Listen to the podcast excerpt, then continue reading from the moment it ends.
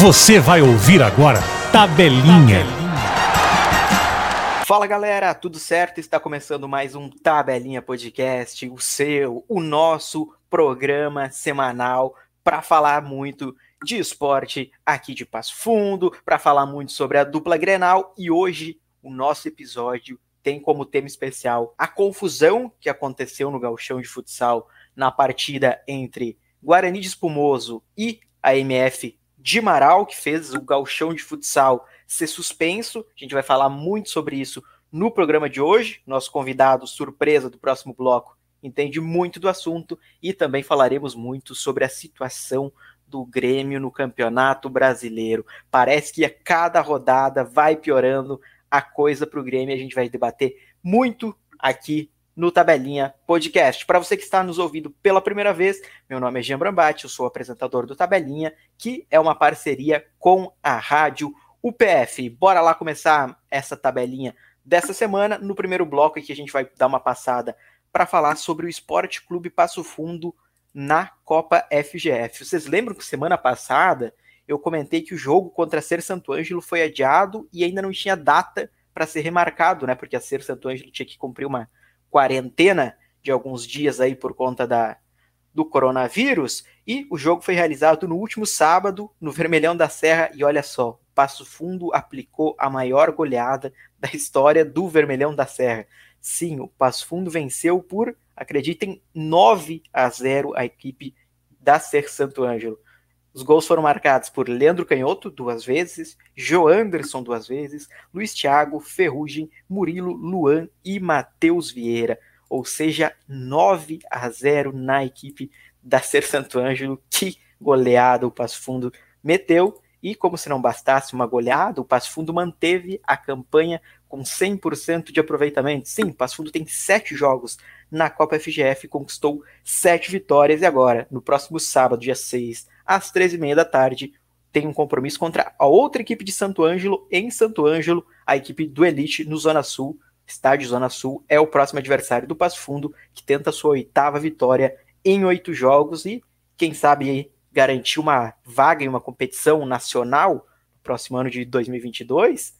É, é premiação para o campeão ainda da Copa FGF. Então vamos aí torcendo para que o Passo Fundo continue a boa campanha para, quem sabe, trazer uma competição nacional para Passo Fundo em 2022. Galera, nosso convidado especial da semana está chegando, então sobe a vinheta que a gente vai falar muito sobre gauchão de futsal e sobre Grêmio no Campeonato Brasileiro.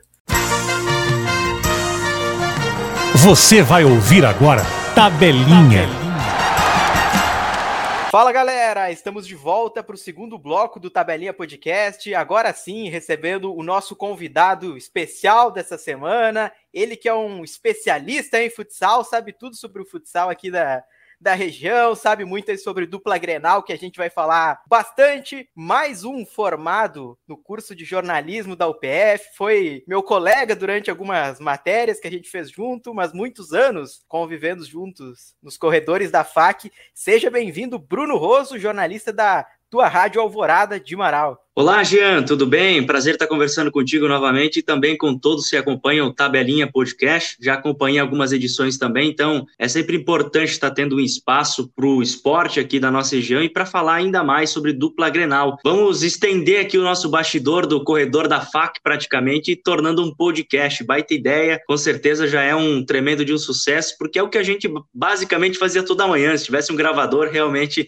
já ali daria o podcast, né, Jean? Pois é, a única diferença é que agora a gente está gravando e a gente não pode falar tanta besteira, né? Tem coisa que a gente tem é. que deixar guardado, tem que deixar em off. Mas hoje, então, aqui a tabelinha é Passo Fundo Maral. Bruno aí que é de Maral e vai falar muito sobre o time de futsal de Maral sobre a MF, porque a gente citou, né, que na semana passada havia dado uma confusão no jogo de volta das oitavas de final do Galchão de Futsal, né, entre Guarani de Espumoso e a MF. O jogo não terminou e eu vou pedir para o Bruno aqui relatar o que aconteceu naquele episódio, Bruno. Vamos lá então, Jean, uma ordem cronológica. Primeira partida entre Passo Fundo, a Guarani, no caso, de Espumoso e a MF, aqui em Marau, terminou 6 a 3 um duelo em que surpreendeu pelo placar. A MF ter aplicado no Guarani de Espumoso, porque muitos acreditavam até no retrospecto como as equipes se classificaram, o Guarani sempre foi uma pedra no sapato, para ter noção, quem não, acompanha de perto a modalidade, o Guarani eliminou a MF em 2019, 2020 e aí se enfrentavam novamente em 2021, tudo isso em mata-mata, então tinha um retrospecto recente que era muito inclinado e pró ao Guarani. A MF conseguiu reverter isso, fazendo uma estratégia muito clara, defender um pouco mais e tentar sair na forma da reação, uma jogada direta no contra-ataque. Conseguiu se dar bem, fez o 6 a 3 Com isso, jogava por empate lá em Espumoso, e para surpresa de muitos, o ginásio ele não tinha o PPCI, que é chamado ou a certidão, para que se tenha aprovação e liberação do ginásio, tenha segurança tanto do Corpo de Bombeiros quanto da Brigada Militar. Isso não havia emitido. Aliás, isso é obrigatório na Liga Gaúcha de Futsal, no Gauchão Série A em especial, tem informações de que apenas cinco clubes obtêm isso, ou seja, de um total de 18, então é algo que está no regulamento de obrigatório, mas na prática não é cumprido. Enfim, o jogo também, para surpresa de muitos, estava lotado o ginásio, na pandemia. A gente ainda está desacelerando, a pandemia está desafrouxando um pouco, está melhorando a situação sanitária no país, mas ainda longe de ter 100% da capacidade. Isso havia em Espumoso. Muitas pessoas sem máscaras também. E por conta das transmissões, Jean, para quem nos ouve, não tem a tela em um dos lados. Não tem a tela, mas a rede, no caso, que foi suspensa, erguida, para que as imagens pudessem ficar melhor. E com isso, exatamente nesse espaço onde não havia rede, foi onde aconteceu essa lamentável agressão, e covarde, diria eu. Uh, foi o primeiro tempo normal, tudo empatado, comecinho de segundo tempo, o Guarani já saiu na frente novamente. 2 a 1 um. Vencia, então não tinha por que a torcida estar assim, dessa forma, com os ânimos à flor da pele e querendo arrumar confusão. Mas aí o que aconteceu? Tinha um jogador da Associação Maranhense de Futsal aquecendo próximo à arquibancada, já havia um clima quente entre, por conta do todo o retrospecto que eu falei agora, então isso acabou levando para dentro de quadra. O torcedor acabou brigando com o jogador, discutindo de forma verbal e tentou fazer a agressão. No momento em que ele foi dar o soco, o diretor de arbitragem da Liga Gaúcha Futsal, que é o Luiz Fernando Feijó, ele acabou intervindo e quando ele se colocou à frente do jogador da MF, ele tomou o soco bem no olho. E com isso ele acabou indo literalmente, utilizando a expressão do boxe, a nocaute. Ele foi parar no chão e de lá ele já foi prontamente atendido pela comissão técnica da MF, por outros membros que estavam ali em quadra. E aí o mais surpreendente de tudo é que foi dado segurança para o jogo voltar, onde havia apenas quatro seguranças particulares do clube. Não, a brigada não podia entrar por conta de não ter o PPCI, como eu informei agora há pouco. Então ela não podia agir dentro do ginásio. Praticamente duas mil pessoas lá dentro. Então, um cenário muito complicado. A MF tomou uma postura pensando em manter a integridade dos seus atletas, porque nada era garantido se ela voltasse à quadra e vencesse, por exemplo. Se alguém conseguiu dar um soco sem até mesmo invadir a quadra, imagino o que poderia fazer com duas mil pessoas e quatro seguranças para conter tudo isso. Então, até por esse lado, pelo histórico de Espumoso e das agressões, as agressões, para quem nos ouve também de lá, nenhum problema com a comunidade, a gente está falando de alguns baderneiros que fazem esse tipo de ação dentro do ginásio e, infelizmente, às vezes um clube, uma cidade acaba pagando por todos. Enfim, o jogo foi dado condições de retornar, mas a MF recusou a voltar para a quadra. Se retirou e disse que não voltaria. Então deu todo aquele tempo protocolar e a partida foi dada por encerrada. Tudo foi relatado em súmula e, claro, depois foi feita o indiciamento, foi feito o indiciamento tanto da MF quanto do Guarani. Mas o primeiro jogo em Marau também temos que ressaltar, houve já alguma confusãozinha, principalmente em relação à torcida do, do, Guarani e da MF. Houve lá um princípio de tumulto, mas como havia separação de grades, não chegaram às vias de fato. Houve arremesso de objetos na quadra, enfim, tudo isso foi relatado. E o julgamento aconteceu na última semana, Jean, e o Guarani acabou perdendo os pontos referentes a esse jogo. Então perdeu os três pontos. Como ele já havia perdido o primeiro confronto, ele automaticamente passou a ser eliminado da competição. É claro que ainda há outras duas instâncias. Essa foi a condenação em primeira instância. O Guarani pode recorrer mais duas vezes e deve fazer isso. Nessa quinta-feira aqui, é desta semana, 1 de novembro, vai ter um novo julgamento no caso de um pedido é, do próprio Guarani para reavaliação no Tribunal de Justiça Desportiva e a gente vai ter como fica a situação. Mas de momento, a MF está classificada para as quartas finais, e enfrentaria o Atlântico. Mas o próprio Guarani mantém as expectativas de reverter isso no tribunal e continua, inclusive, treinando com seus jogadores. Então, está uma situação indefinida para os dois lados. Mas aqui, da comunidade de Marau, Jean, há muita esperança de que a MF continue na competição, até porque já teve um parecer favorável no Tribunal de Justiça Desportiva na primeira instância, e a não ser que apareça uma prova muito cabal, diferente e que mude toda a história do processo, a MF realmente deve passar para a próxima fase. É, eu ia dizer isso, Bruno, para a MF não ficar com essa vaga, vai ter que surgir alguma coisa de muito diferente que até agora, né, em mais de uma semana a gente não teve conhecimento, porque pelo que a gente tem até agora, né, é óbvio aí que o Guarani tem que merece perder os pontos dessa partida, mas tu falou que pode recorrer, recorrer até três vezes, né? Até a terceira instância. Você falou que a segunda vai ser julgada nessa semana já. Tem algum prazo já definido para resolver tudo isso, Bruno? Porque o que acontece, né, para quem talvez não acompanha tanto o futsal, a, a Liga Gaúcha acabou interrompendo, né, a competição. A gente teria o início das quartas de final já no final de semana passado, só que por conta de todo esse desdobramento que precisa saber quem é o classificado para aí tu definir os confrontos das quartas, ainda não começou. Então queria te pedir se tu tem alguma informação a respeito disso, de uma data limite para retornar e para resolver tudo isso? Antes do julgamento ocorrer, eu perguntei para a assessoria de imprensa da Associação Maranhense Futsal, eles me diziam de que todo esse processo pode durar no máximo 40 dias, ou seja, se passaram 10, 15 dias, enfim, de todo todo o ocorrido daquela segunda partida e também do julgamento. Como a Liga Gaúcha Futsal tem pressa, porque ela tem três times que estão na Liga Nacional de Futsal, agora dois apenas vivos, se eu não estou enganado, que é o Atlântico e a CBF, que inclusive vão se enfrentar na Liga Nacional de Futsal. Ela tem pressa porque o que acontece, Gia, muitos clubes, eles se organizam financeiramente até determinado mês. Então, se transcender e chegar a dezembro, esses clubes terão que praticamente pagar mais um mês de salário para os jogadores. Então, isso afeta financeiramente os clubes, de que tem o patrocínio também com data limite, ou seja, não vai ter verba para pagar esses jogadores. Então, é importante, há muita pressão da Liga Gaúcha de Futsal, tem algumas equipes até já anunciando confrontos das quartas finais. Então, virou um pouco bagunçado esse ambiente. Quem sai perdendo não é a imprensa, é o torcedor, porque ela não consegue acompanhar um campeonato picado. Para começo de conversa, o campeonato já mudou duas vezes de nome. Era Liga Gaúcha Futsal, agora é, é, é Gauchão Série A. Então, cada momento eles inventam uma coisa diferente para mexer mas tudo isso vai confundindo ainda mais quem acompanha o futsal e distanciando o torcedor da verdade. Já para esse é. final de semana, por exemplo, tem o Lagoa Futsal já com confronto marcado, se não me engano, para enfrentar a Horizontina. Então já tem a própria página do clube anunciando o jogo, de fato. E eu tenho aqui já os jogos da próxima fase. Luciano Andrade do X1 Futsal me mandou aqui. Tem Atlântico e Marau, esse jogo que ainda contém um asterisco do lado, a CBF e Uruguaianense, Passo Fundo e Açoeva e Horizontina e Lagoa. Deve ser esses prováveis confrontos nas quartas de finais. Uhum, mas tu falou aí que Lagoa já tem jogo marcado, anunciando para agora, mas, cara, só vai poder ser realizado quando voltar, né? Quando a Liga Gaúcha, enfim, autorizar isso, né? que verdadeira bagunça virou, né, cara? Até em questão de regulamento, a gente tava conversando é. antes, é. né? Até difícil, tu, tava difícil pra gente projetar quais seriam os confrontos da próxima fase, né?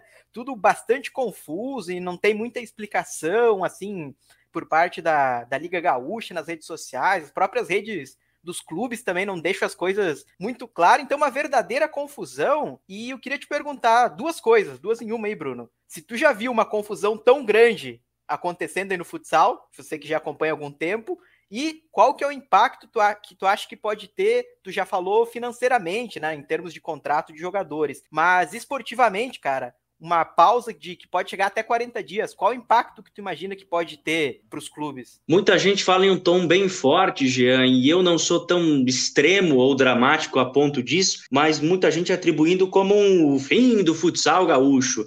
Enfim, é um futsal muito forte, merece reconhecimento, respeito, mas está um pouco fora da vitrine faz um bom tempo. Paraná cresceu muito, Santa Catarina sempre foi um berço muito forte, São Paulo nem se fala, e o Rio Grande do Sul vem pecando em organização. Eu me lembro quando a Liga Gaúcha de Futsal surgiu, ela se apresentava como diferente, como organizada, como a grande possibilidade dos clubes terem voz e comandarem o futsal gaúcho. Mas o que aconteceu é que dois, três comandam o futsal gaúcho há muito tempo e a federação ela já saiu um pouco de cena, está com o campeonato bem enfraquecido E a Liga Gaúcha de Futsal, ela não tem pulso firme, já. Tudo isso que a gente falou aqui mostra que o quê? Um presidente está lavando as mãos, ele não está decidindo. Por quê? Um tempo todo como esse, tem clube anunciando já que vai fazer o jogo, sendo que não poderia, outros esperando para fazer o confronto, uma partida sendo definida no tribunal, então tudo isso mostra que o quê? Algumas decisões poderiam ter sido tomadas e terem sido evitado as consequências como essa. Por exemplo, o que eu falei para você antes agora, o jogo foi dado como condição normal para a partida ocorrer, sendo que quem estava no ginásio? Nelson Baviera, presidente da Liga Gaúcha Futsal. Ele estava presenciando uma, isso. Deixa eu perguntar uma coisa, Bruno. Você falou que não tinha condições, né, de receber oficialmente uma partida. Isso aí era sabido antes do jogo ou foi algo que veio à tona, veio para a imprensa depois do jogo, depois do que aconteceu, que aí foi se investigar melhor? Ah, na verdade, quando a MF chegou ao ginásio, ela se deparou com essa situação. Porque no ginásio, geralmente, o alvará, como eu estou me referindo, é esse documento, que é o PPCI, ele tem que ficar exposto, ele tem que ficar público para todo mundo que acessa o ginásio. E a MF chegou, procurou, fez uma, digamos, vistoria extraoficial, entre parênteses, olhou toda a estrutura do ginásio e cadê o alvará? Perguntou para os dirigentes. Os dirigentes disseram, não, gente, não tem alvará emitido.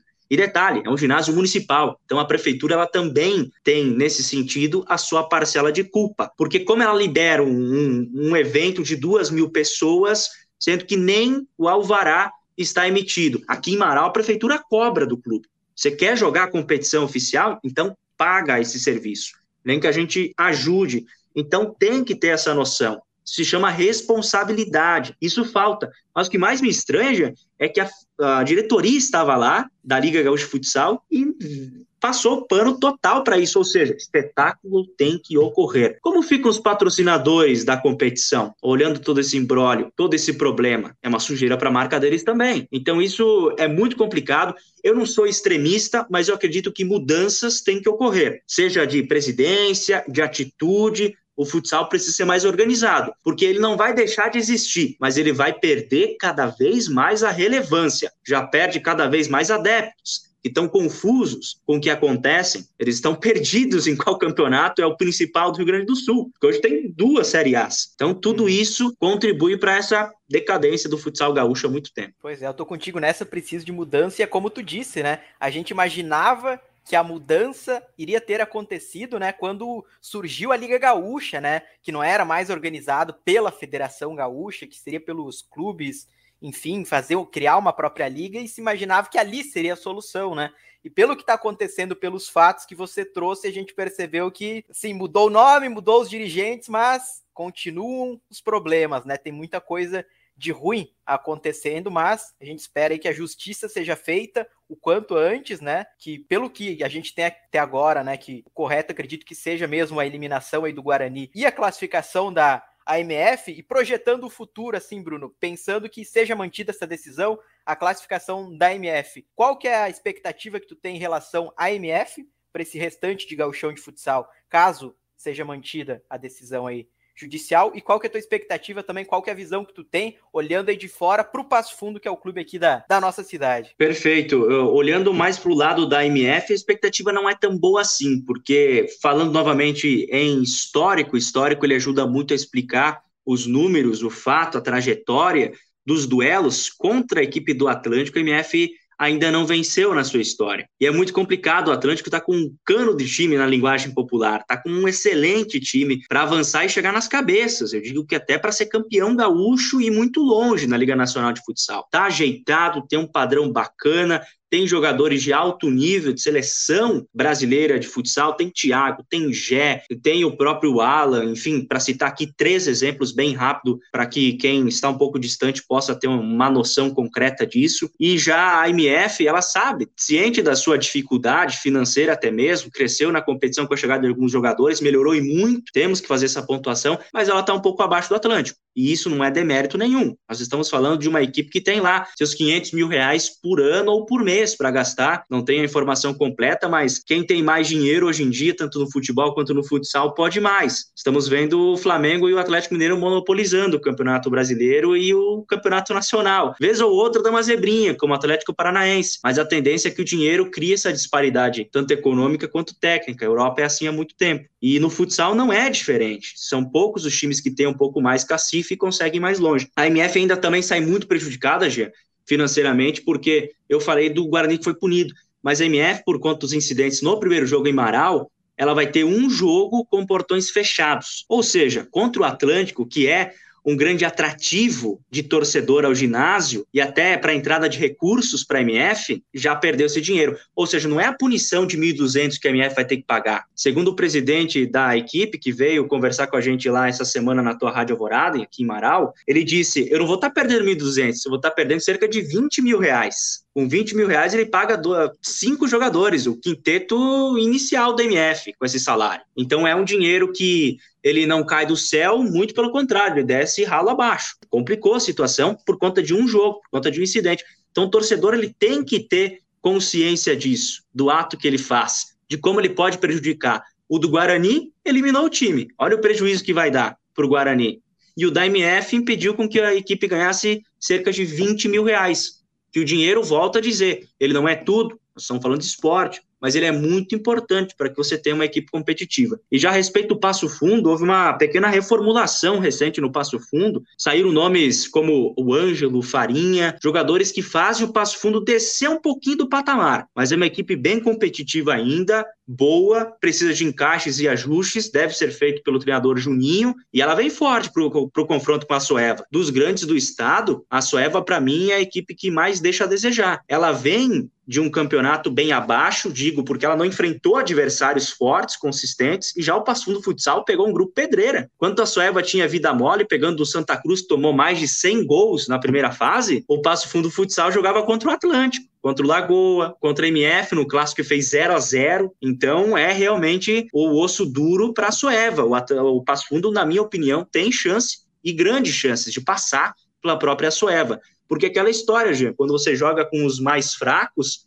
você vai nivelando por baixo. O Passo Fundo jogou contra os mais fortes, ele vai nivelando por cima. Então ele tem hoje um nível maior de jogo com a Soeva, que também não fez uma Liga Nacional de Futsal muito boa. Caiu nessa primeira fase aí e está fora do mata-mata também. Então eu vejo talvez o Passo Fundo passando e a MF, infelizmente, ficando pelo caminho. Digo isso com dor no coração, mas tudo é possível, porque é confronto, é ida e volta. É complicado, mas a MF vai ter que jogar contra a história e surpreender novamente para eliminar o favoritaço da competição, que é o Atlântico. Pois é, então aí, essa visão do Bruno, né, uma pessoa que não é daqui de Passo Fundo falando também sobre o Passo Fundo, e você falou aí que a MF não é favorita, caso confirme a classificação aí, tem o confronto, a história jogando contra, mas já para a gente passando para outro assunto aqui, um time que passava longe de ser um dos candidatos ao rebaixamento. E o futebol tá colocando ele lá na zona de rebaixamento, assim, com um pé e meio já na Série B. É o Grêmio, Bruno, que aí final de semana tinha mais uma final em casa contra o Palmeiras saiu na frente e acabou derrotado por 3 a 1 Bruno, o que está acontecendo com o Grêmio? Se fosse tão fácil explicar, Jean, já, as coisas já estariam resolvidas. Vamos lá, é uma sequência de erro impressionante do Grêmio. Primeiro, eu acredito que é de gestão, gestão por parte da direção gremista. É erro de planejamento um atrás do outro. Ah, como gremista, a gente olha para o campeonato, olha para o Grêmio e você pensa, realmente, como você falou, longe de, de uma equipe para disputar o rebaixamento. Agora, como é que chega esse ponto? Chega esse ponto pagando atrasado? O Grêmio não está pagando atrasado, está pagando em dia uma folha de 14 milhões de reais. O Grêmio tem, tem dificuldade para entender a realidade do mercado, tem superávit atrás de superávit, e eu adorei a frase que o, o próprio Douglas Costa falou, que não adianta ter superávit se, se não investe, não reverte em time, e me lembro também um tempo atrás que o Grêmio tinha a possibilidade de fazer uma investida no Roger Guedes e não fez, porque acreditava que na posição tinha jogadores qualificados para isso, e a gente vê que não tem, ou o Alisson é melhor que o Roger Guedes? Não é talvez taticamente, mas no, no, futebol, eu acredito que quem resolva um jogo seja um jogador técnico. Tático é importante, mas eu prefiro um jogador mais tático na defesa do que no ataque, um cumpridor de tarefa. O meu atacante ele tem que fazer gol, não ficar marcando, ser assistente do lateral. E o Alisson é muito isso. Claro, ele não tem culpa. Quem escala ele quem tem culpa. E todos que passaram por lá na Casa Mata Gremista escalaram o Alisson de titular. Então, algum mérito o cara também tem. Mas voltando, tem demérito total da direção. Ela tem que assinar embaixo a equipe cair. E olha só como é a realidade. Com o Romildo Bozan, o Grêmio chegou ao ápice, campeão da Libertadores da América. Com o próprio Bozan, ele pode rebaixar a equipe para o terceiro rebaixamento. Então é uma gestão que, para o próprio Bozan, que quer se alçar a política do Estado, talvez, seja dramática, porque ele perde e se enfraquece muito com uma população do lado azul do Rio Grande do Sul que é muito forte, assim como é o lado vermelho. Nós estamos sempre divididos, né, entre vermelho e azul, 50% 50. Então ele perde muito voto nisso também. E é claro, entra é, para o rol histórico e negativo do clube. Eu não acredito tanto na salvação do Grêmio, porque o Grêmio não vem demonstrando isso em campo. Pelo elenco, eu acredito que poderia, mas o Grêmio demorou muito para reagir no campeonato tem algumas coisas que são problemas mais crônicos, que talvez a gente não consiga visualizar daqui de fora, gente. O problema de vestiário, eu acho que tem muito problema ali, de discussão, de alguns jogadores que realmente comandam a estrutura e que não deveriam ter essa liberdade. O Grêmio deu muita liberdade é para o Renato trabalhar. O Renato ele era praticamente o Arsene Wenger do Grêmio. Ele comandava, ele fazia contratação, ele ligava pro cara, pedia para desembarcar, e ele chegava, ó, oh, presidente, tô contratando isso aqui, tu resolve, tu só deposita para ele e ele vem jogar. Era assim que as coisas funcionavam. Então, quando o Renato saiu, o Grêmio se viu no mato sem cachorro. Ele estava perdido. E aí foi contratar quem? Thiago Nunes, um treinador que precisa de uma estrutura e que eu acho que ainda está muito cru, não está pronto. Ele fala uma linguagem que às vezes a gente da imprensa faz, que é falar muito tatiquês. Ele, como não foi jogador, talvez ele não tenha a linguagem do jogador, da bola. E isso não foi aceito bem no vestiário do Grêmio. Me parece esse o problema. E outra, de 24 pontos tu fazer dois, é inacreditável, não tem como tu consistir. Ah, mas você está falando como jornalista defende que tem que ter o trabalho em continuidade. Ok, a gente está falando do esporte que o resultado ele não pode ser esquecido, ele tem que sim ser o primeiro de tudo, resultado. É bom ganhar com rendimento, mas é melhor ainda ganhar. Eu acredito que o torcedor ele goste disso. Então a gente não pode cair naquela falácia de ah, o rendimento está melhorando, enfim, não, os três pontos não vieram. É isso que você tem que trabalhar para corrigir. Meu time tem que vencer. O cara não quer chegar na segunda-feira e falar pro amigo dele colorado: não, mas o Grêmio jogou bem no 4-2-3-1, enfim, ou a equipe teve uma boa passagem na linha de fundo, jogada tabelada. Não, o Grêmio não ganhou. Então é isso que o cara vai chegar. Ele vai ter que chegar e vai ter que ouvir a corneta, ele vai ter que ver o time lá embaixo. E outra, um campeonato ele é perdido, uma equipe é rebaixada por uma sucessão de erros. E assim está sendo no Grêmio. E o Grêmio perdeu seis oportunidades de deixar a zona de rebaixamento. Isso psicologicamente afeta os jogadores demais. Ou seja, fazemos tudo certo, mas na hora H parece que é aquele roteiro de filme, sabe? Que o final você já sabe o que vai acontecer, que é a queda. Felizmente o Grêmio parece que está destinado a isso. É, é, inacreditável, mas parece realmente isso que o Grêmio vai fazer clássicos contra Vasco, Cruzeiro. Se o Cruzeiro também não cair para a Série C, é. A situação também não está fácil. Mas parece que vai ter clássicos nacionais na segunda divisão do próximo ano. Pois é, você falou que vai ter clássico contra o Cruzeiro. Cara, quando a gente entrou para gravar aqui na terça-feira à noite, no feriado, o Cruzeiro estava a dois pontos da, do Z4 para a Série Verdade. C. Então tá complicada a coisa lá também. Mas eu tô muito contigo nessa aí que tu falou da questão de ter demitido o Renato, que entregava muito do, do futebol, porque era para o Renato resolver, teve uma frase que eu até citei em outro podcast, não lembro com quem que eu gravei, que foi o PVC que falou durante uma transmissão do jogo do Grêmio, né? Que o Romildo mandou embora o Renato porque o trabalho de técnico do Renato não estava sendo bom. Beleza, eu acho que todo mundo, boa parte da torcida concordava. O problema é que o Renato não era só o técnico do Grêmio, né? Ele era o departamento de futebol inteiro. Isso não quer dizer que ele não cometia erros, ele cometia vários erros Muitos. administrando futebol mas era ele que tomava conta de tudo. O Romildo só administrava o Grêmio igual, administra, igual as pessoas administram uma empresa para ter lucros, para pagar em dia, para fazer as coisas funcionarem, mas quem era o cara do futebol era o Renato. E a partir do momento que ele foi embora, simplesmente se foi tudo, né? Quem lá dentro do Grêmio que poderia fazer uma avaliação, por exemplo, de que o Grêmio precisaria atrás de, de vários reforços para encorpar esse elenco que, que mostrou carências? Não tem ninguém responsável por isso. Então, né? As coisas acabaram acontecendo, infelizmente. E você tocou aí num ponto que eu acho que é crucial, a questão do desempenho e a questão do emocional. Porque se a gente for pegar os jogos do Grêmio até agora, depois que o Wagner Mancini assumiu, eu, cara, olhando dentro de campo, eu acho que teve uma grande melhora. Contra o Juventude, jogou bem, né? Abriu 3 a 0 e depois Mancini mexeu mal, tomou 3 a 2 mas jogou bem. Contra o Atlético Goianiense, cara, o Grêmio controlava praticamente totalmente o jogo, não criava grandes oportunidades, mas o Atlético não incomodava. Aí, num erro né, bobo de quem tá com pouca confiança porque estão lá embaixo, coisas não acontecem, o Breno e o Wanderson se desentendem e aí a casa desmorona totalmente porque não tem emocional para reagir, né? E aí tu vê o jogo contra o Palmeiras também. Eu acho que o Palmeiras, no 0 a 0 ele era inclusive melhor que o Grêmio. Mas é um time que tá brigando para não cair contra o finalista de Libertadores. E o Grêmio conseguia competir nesse jogo. Conseguiu fazer 1 a 0 lá com numa jogada individual do Douglas Costa, mas o problema é que a partir do momento que o Thiago Santos faz o pênalti lá, cara, emocionalmente o time desanda e não consegue reagir. E esse talvez seja o grande inimigo do Grêmio nessa reta final, né? A questão emocional, a cabeça dos jogadores. Eu citei até o exemplo de que o Grêmio ou um time gigante lutando para não cair, é igual um caminhão subindo um morro, sabe, cara? É, tu tem que fazer muita força para conseguir subir e qualquer coisa que dá de errado já tu já não consegue. Exatamente. E é bem essa questão emocional, porque né, volto a citar o Douglas Costa nessa entrevista que foi bem interessante lá uh, eh, para um jornalista do canal Pilhato, se não estou enganado. Ele disse exatamente o seguinte: de que o Grêmio vem jogando bem com o Mancini. Se tu for ver, é realmente o que você disse, Jean, concordo contigo. Só que o Grêmio não mantém a constância dentro dentro de uma partida. Ele faz um bom primeiro tempo e no segundo tempo desaba. Então, talvez será que não é problema também físico? de preparação da equipe para aguentar um pouquinho mais dentro dos jogos? Ou,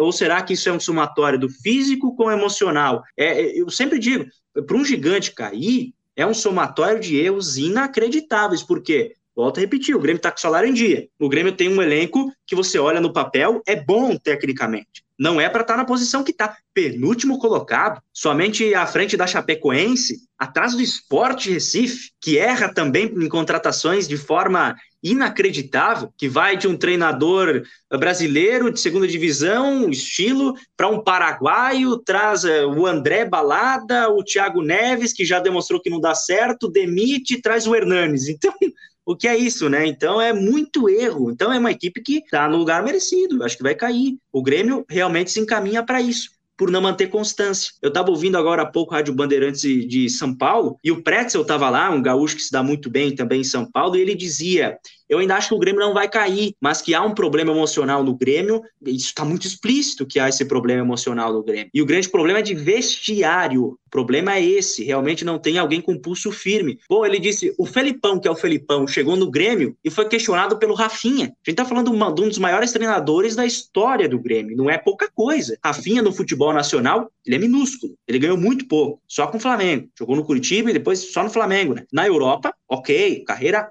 formidável dele. Mas bem, vem cá, quem que é o Rafinha perto do Felipão? Então há essa coisa, hoje os jogadores eles têm uma liberdade dentro de um elenco de futebol, futsal, enfim, os empresários como disse o Pretzel também nessa passagem dele, que é surreal, os caras comandam o futebol, eles comandam mesmo. Tanto é que treinadores figurões que tinham aquela postura firme e forte, como é o caso do Felipão e Luxemburgo, vem de trabalho derrotado atrás de trabalho derrotado. Então isso muito explica também. Eu até que ponto entendo o porquê que o Grêmio está nessa situação, porque os jogadores, eles realmente estão com o vestiário quebrado, fragilizado não tem uma liderança evidente. O Maicon, a principal liderança, vocês viram da forma como saíram. O Maicon é a principal clareza do momento que o Grêmio vive. Saiu daquele jeito, insatisfeito com o futebol dele e de que ele não conseguia ele mesmo motivar o restante dos companheiros. Então a principal liderança do Grêmio literalmente pulou fora da barca. Essa é a verdade. O Maicon saiu bonitinho, enfim, mas a verdade é essa. O Maicon não tinha condições de mais jogar no Grêmio. Agora, outro erro, a direção deveria ter interpretado isso antes. Desgastou o Maicon, um ídolo da torcida que saiu dessa forma. Também ficou ruim para ele. Não soube proteger, não soube fazer escolha. É bem que você falou. Quem é que vai pensar o futebol no Grêmio depois do Renato? Ninguém pensou. O Grêmio, até pouco tempo atrás, o vice-presidente de futebol era o próprio Romildo, que comprovadamente não entende muito de futebol, mas sim de administrar uma empresa, botou o Grêmio nos eixos. Eu alio ele muito como um CEO, ele parece um CEO da empresa. Ele administra tudo, mas o dono era o Renato, e o dono saiu. Uhum. Dá pra gente até fazer uma comparação do que foi o, a gestão do, não sei se tu vai lembrar, mas do Eduardo Bandeira de Melo no Flamengo, uhum. que ele botou a casa em dia, né, transformou o Flamengo na potência financeira que é hoje, mas chegou um momento que, pô, beleza, ajeitou a casa, show de bola, mas precisava começar a transformar essa receita em resultado dentro de campo e de futebol ele não entendia e não conseguiu resultados e o Flamengo só foi vir a ter resultados, né? quando assumiu uma, a nova direção aí, e isso com com um cara que comanda o futebol, que é o Marcos Braz, né? Com um é, cara para pensar o futebol, coisa que o Grêmio não tem, no caso do Grêmio, tá pagando um preço muito mais caro, né? O Flamengo, na época, ficou sem títulos, acumulou uh, alguns fracassos, decepções em, em, Libertadores, em Brasileiro, mas longe de ser rebaixado, como é a realidade do Grêmio agora. Mas, Bruno, projetando aí as duas próximas rodadas. Agora, no meio de semana, o Grêmio tem um joguinho atrasado fácil, bem tranquilo de jogar no Mineirão contra o Atlético Mineiro e para ajudar na sorte do Grêmio. O Grêmio, ele, dos dois últimos jogos, né, enfrentou Atlético Goianiense e Palmeiras. Antes desse jogo contra o Atlético Goianiense, eu pensava assim, cara, o Mancini vai estrear, vai, dar, vai ganhar de algum jeito do Juventude em casa, vai dar confiança e vai pegar o Atlético Goianiense fora, que é um time fraco também, que tá, que não tá lá na zona de rebaixamento porque conseguiu somar vários pontos lá no começo do campeonato que surpreendeu com o Barroca, mas não é um grande time, tanto que perdeu para o esporte agora, né? Aí, na rodada antes de enfrentar o Grêmio, o Atlético Goianiense simplesmente ganha do Atlético Mineiro em casa. Então tu vai é, enfrentar é o Atlético Goianiense no pior momento possível, sabe? Os caras tinham ganhado do Atlético Mineiro. Aí depois na rodada seguinte contra o Palmeiras. O Palmeiras fazendo um brasileiro muito ruim, cara, perdendo em casa para Cuiabá, quase perdeu para o Bahia fora de casa. Aí no momento que vai enfrentar o Grêmio, eu acho que o Palmeiras alcançou o melhor momento na temporada de encontrar a escalação, de encontrar uma maneira de jogar com o Scarpa voltando ao time, jogando muito bem. E agora o Grêmio vai enfrentar o Atlético Mineiro, que perdeu o confronto direto para o Flamengo na última rodada e precisa de qualquer jeito vencer o Grêmio. Então, além de. Parece que nada dá certo, né, cara? Nada ajuda além de ser um jogo complicadíssimo aí contra o Atlético Mineiro no Mineirão. Somado a isso, uma derrota do Bragantino para o Cuiabá, Cuiabá ganhou. Também teve o Esporte, que se não me engano venceu na última rodada, o Esporte, então, olha aí. A vitória então... do Ceará também, né? O Ceará do Thiago Nunes, que só tinha ganhado da Chapecoense, o Thiago Nunes estava pendurado, estava para cair, aí fez 1 a 0 jogando mais de 45 minutos com um jogador é. a mais contra o Fluminense. Então, cara, tá tudo conspirando a favor do rebaixamento contra o Grêmio. É, é aquilo que eu te falei antes, Jean. Parece que o roteiro tá pronto. O roteiro tá pronto e o final a gente já sabe desse filme. É tragédia, é o Grêmio caindo para a segunda divisão. Eu volto um pouquinho mais atrás do que você estava falando antes, antes ainda do Mancini chegar. O Grêmio teve confronto contra o Esporte e o Cuiabá em casa. E foi aquele des desespero, a bala emocional mesmo. O Grêmio jogando bem em um momento, mal em outro, torcida pegando junto, mas com aquele ar de tensão que passa para o campo. E o Grêmio, se tivesse vencido o esporte, o Cuiabá hoje tinha 32 pontos. O Grêmio estava muito perto de sair da zona de baixamento. Ele podia ter somado mais um ponto contra o Santos, 33 o Grêmio poderia ter. Fora de casa foi perder lá no finalzinho, aquele um ponto parecia estar na mão do Grêmio. Aí caiu o Felipão. Enfim, são esses jogos que são tidos como chave como foi o Internacional no passado. O Inter chegou contra o Esporte depois de ter vencido o São Paulo no Morumbi, fazendo 5 a 1 3 do Roberto. Foi jogar com o Esporte, perdeu em casa. E depois, contra o Corinthians, empatou em casa. Tá, teve um jogo polêmico, podia ter sido campeão brasileiro. Mas são essas partidas contra os pequenos que mostram como a dupla Grenal, de maneira geral, precisa evoluir. Contra os grandes é fácil jogar tem espaço. Agora, contra os pequenos, tu tem que cavar esse espaço. E por vezes jogo numa estratégia tão defensiva que não aparece essa oportunidade. E quando aparece você não converte, o jogo você pode perder. Então o Grêmio foi para uma sequência tinha Palmeiras, Atlético Mineiro e Grenal para jogar. Então é muito complicado. Desses nove pontos em jogo, eu acreditava que dava para ganhar do Palmeiras, não deu. Já perdeu essa partida. Contra o Atlético, se o Grêmio fizer um empate, leva a mão para o céu e agradece. Tá ótimo o empate contra o Atlético. E para o Grenal é aquele jogo tenso. Quantas vezes nós já vimos aquele Grêmio Jean de 2010, que era ruim, pegando o Inter embalado, campeão, bicampeão da, da América duas vezes em seis e dez seguido praticamente, o Grêmio conseguia ganhar a Grenal naquela época. Então é muito questão de momento, de dia, de emocional. Só que o Grêmio vem de emocional fragilizado. Então essa é a questão que precisa ser corrigida para enfrentar um clássico Grenal. Vi até algumas informações que contra o Atlético o time não vai jogar de forma reativa. Talvez jogue com três atacantes. Está se falando de Borca, Ferreira e Douglas Costa. Eu acho um time muito faceiro para jogar com o Galo. Mas enfim, e é aquela coisa, como tu falou, o Palmeiras estava muito mal, veio contra o Grêmio e fez uma das melhores partidas recentes do Campeonato Brasileiro. Tem muita equipe grande, até o próprio Atlético tirou um sarrinho a torcida que é Nanica, time de bairro, o Atlético Goianiense, aí tirou um sarro cantando arerê pro Grêmio. Então todo mundo quer ter um pouquinho daquele carimbo de, ó, eu ajudei a rebaixar o Grêmio, entendeu? Porque é gostoso, é aquele sarro, e o futebol é movido a isso, é essa alegria. Então, olha só,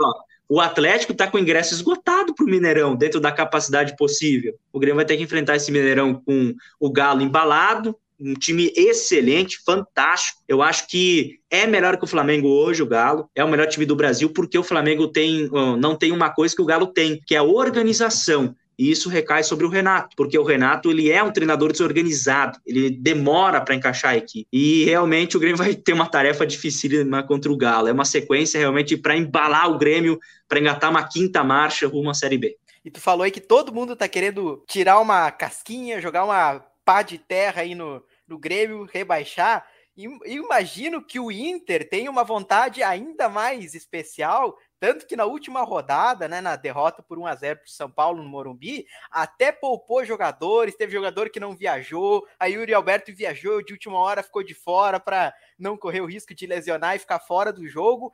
Imagina o que vai ser a motivação do Inter para esse Grenal do final de semana, sábado, às 19 horas. O que vai ser a motivação do Inter para, quem sabe, moralmente, emocionalmente, rebaixar de vez o Grêmio. Já te pergunto aí, Bruno, nos últimos anos, a gente teve em várias ocasiões que se falava que era o Grenal do século, o Grenal mais importante do século.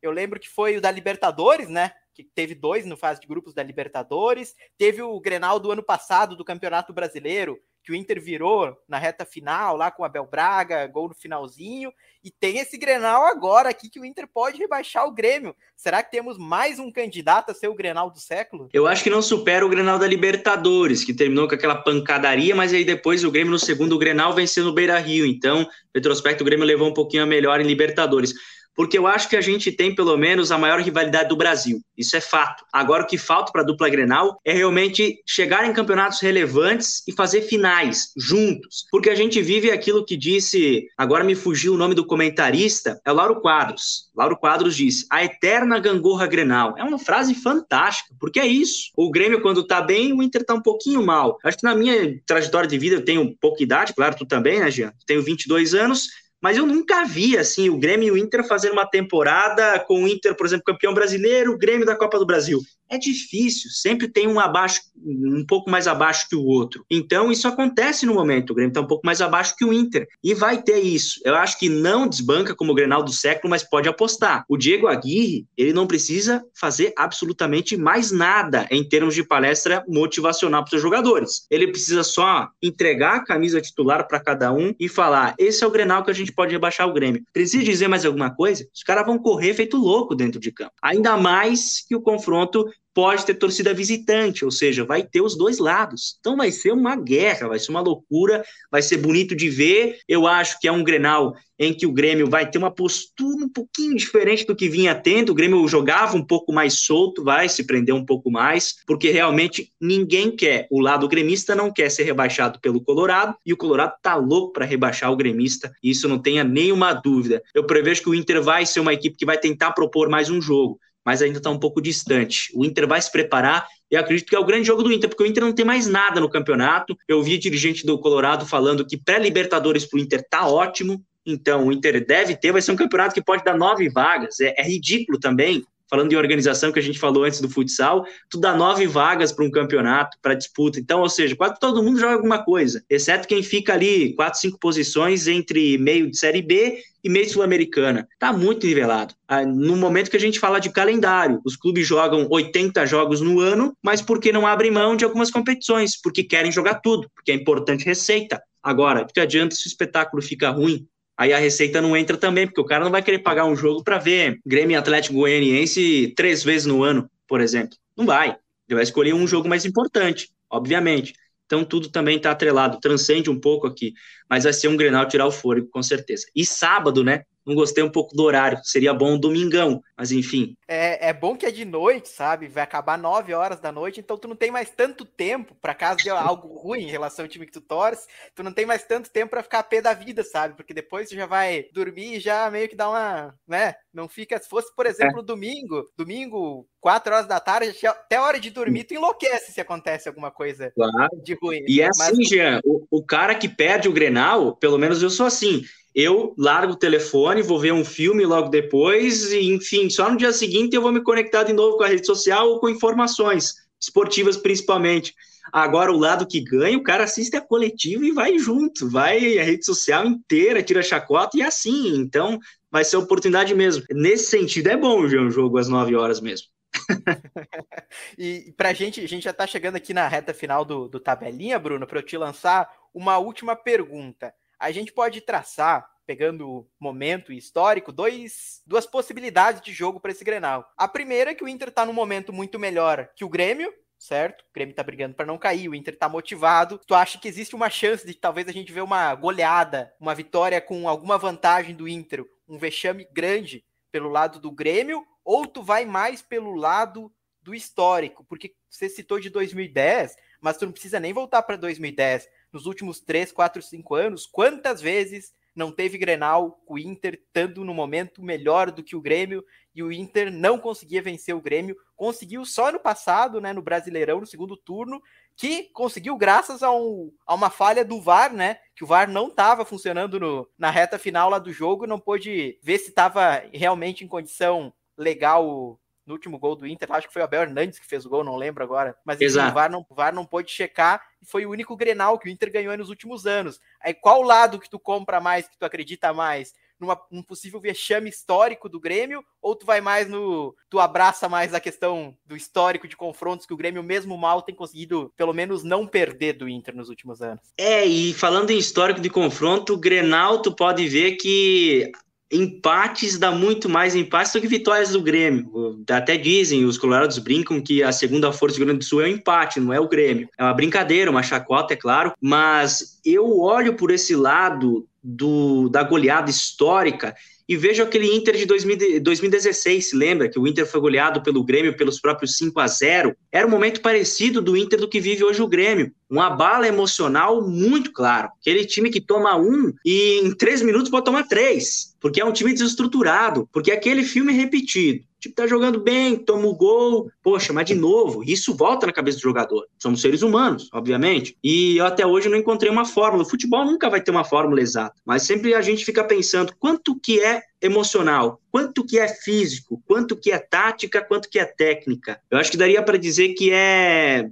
nessas quatro, um pouco de cada um. Mas hoje o lado emocional do Grêmio é complicado demais. E se o Grêmio sair perdendo esse Grenal, aí sim, eu acredito, Jean, que a possibilidade de tomar uma goleada possa ocorrer. Agora, se tiver jogando bem e até lá pelas tantas, segundo tempo, tiver empatado, ótimo para o Grêmio. Eu acho que sim. Não dá para se expor. Seria ganhar um Grenal fantástico para levar o moral no Grêmio. Mas agora, arriscar também perder no finalzinho de novo, não sei não se não cair até o próprio Mancini, porque a situação ela é tão irregular no Grêmio que tudo pode acontecer. Então acho que depende muito da circunstância do jogo. Fiquei no muro com estilo agora, gente. mas eu acredito que seja basicamente isso. Olha, eu te dizer que eu eu tô mais propenso a dizer que é, tem uma grande chance do Grêmio tomar uma goleada histórica nessa partida aí contra o Inter, né? Porque até agora, como a gente citou, o Inter entrava em todo o Grenal com um caminhão nas costas, né? Porque o Inter não conseguia ter bons resultados nos Grenais e já perdeu o gauchão desse ano. Então eu acho que o Inter, automaticamente, pelo momento do Grêmio, o Inter entra sem esse caminhão nas costas, aquele peso que o Inter tinha de, de, um resultado ruim nos clássicos nos últimos anos, eu acho que vai desaparecer, mesmo sem o Inter conseguir bons resultados porque não conseguiu nesse período, mas eu acho que emocionalmente transferiu esse, esse caminhão para as costas do Grêmio, que mesmo tendo bom retrospecto, vai entrar muito pressionado e o emocional é, é muito importante, mas estaremos de olho aí então no sábado à noite. Rio Grande do Sul para para acompanhar esse Grenal aí que certamente vai ser histórico, vai dizer muita coisa e eu tô com. Eu, como gremista, eu tô com medo desse Grenal, viu, Bruno? Eu tô com medo do, do que pode acontecer, mas a gente vai chegando aqui à, à reta final do, do Tabelinha Podcast. Bruno, agradeço demais por ter, tu ter participado, tabelado aqui conosco. E como eu falo para todo mundo, espaço aberto aí para tu divulgar tuas redes sociais, teu Instagram para o pessoal te seguir lá, acompanhar teu trabalho. Show de bola, pessoal. Pode seguir então, arroba Roso Bruno, tudo junto, Roso com R-O-S-O. A gente confunde, fala rosto às vezes, ou acho que é com Z, então é dessa forma. É um sobrenome um pouquinho complicado, diferente de escrever, mas pode procurar tanto no Facebook quanto no Instagram. Estamos por lá, divulgando o trabalho também eh, de tua Rádio Alvorada. Estou sempre uma e meia da tarde comentando, de segunda a sexta. Tem outras edições também, que daí é o formato mais um quadro, versão mais curta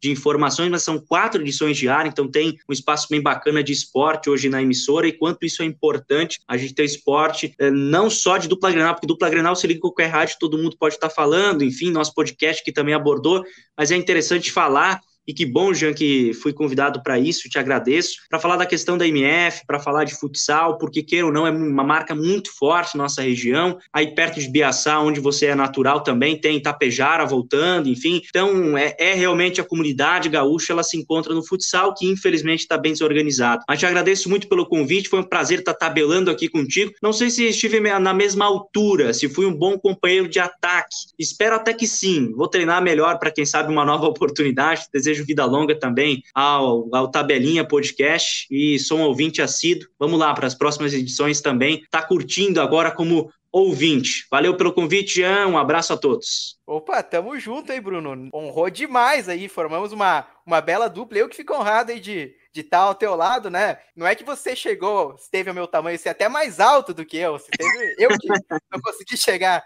ao teu tamanho, mas brincadeiras à parte, agradeço demais o Bruno aí, a gente se reencontrando depois de alguns anos, eu acho, sem se ver, sem se falar, depois da com a questão da pandemia, né? O Bruno já se formou na faculdade também, mas agradeço demais aí a presença do Bruno e agradeço também ao pessoal de casa que nos acompanhou até esse final de tabelinha que esteve tabelando conosco e já fica o convite para a próxima semana, próxima quarta-feira, estaremos aqui novamente com um convidado especial para falar muito sobre esporte de Passo Fundo, da região e sobre a dupla Grenal. Valeu demais pela audiência, tamo junto.